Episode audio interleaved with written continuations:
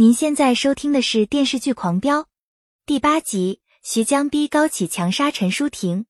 高启盛买菜回家，看到桌上摆着他组装的那一把手枪，高启盛顿时傻眼了。高启强逼他跪在父母灵牌前认错，让他毁掉这把枪。高启盛见事情败露，只好承认他做手枪为了自保，还想再为高启强做一把枪防身。高启强气得咬牙切齿。徐江突然打电话约高启强明天见面详谈，可徐江被警察盯得死死的。他让高启强想办法把警察引开。高启盛想出一个安全的地方见面，高启强强行制止他，不许他掺和此事。高启强苦思冥想很久，还是一筹莫展。高启盛出主意，让他和徐江明天下午三点一刻在火车进站前甩开追踪到对面街头。高启强一时想不出更好的办法，只好按照高启盛的提议通知徐江。徐江坐车赶往约定地点，警察紧随其后跟在后面。火车呼啸而来，铁轨两侧的栏杆即将放下之际，徐江让司机闯过去上了轮渡。警察被徐江的举动搞得措手不及，他们想跟过去为时已晚，只好等火车过去再说。高启强骑摩托车赶到轮渡和徐江见面。徐江全面掌握了警察和陈淑婷母子回京海的路线和时间，他让高启强想办法阻止陈淑婷回京海，他们之间的恩怨就一笔勾销。安心和李想带着陈淑婷母子马不停蹄赶往京海，天上突然下起了大雨。安心打电话向曹闯报告，曹闯做好准备等他们回来录口供。安心乘坐的汽车即将到达京海，突然被疾驰而来的大货车别了一下。安心来不及刹车，翻下山崖。大货车上下来蒙面的高启强和唐小龙，他们想杀了陈淑婷灭口，没想到车里只有安心。安心挣扎着起来和他们搏斗。高启强认出安心，叫上唐小龙，匆匆离开。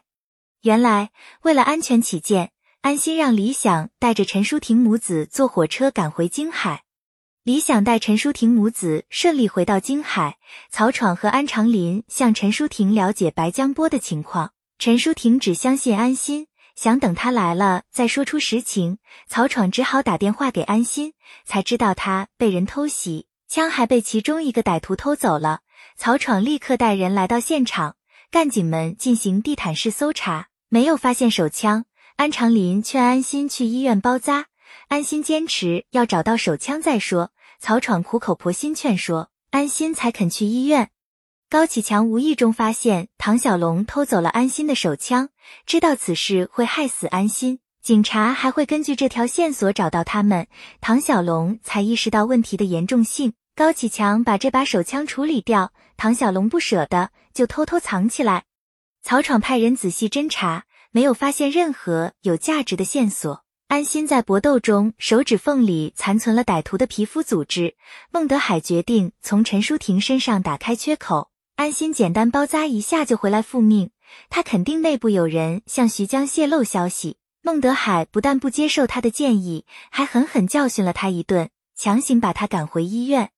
徐江担心陈淑婷把他供出来，求太叔出面说和，给太叔一大笔好处费。太叔深知陈淑婷的脾气，拒绝再为他出头。徐江只好悻悻离开。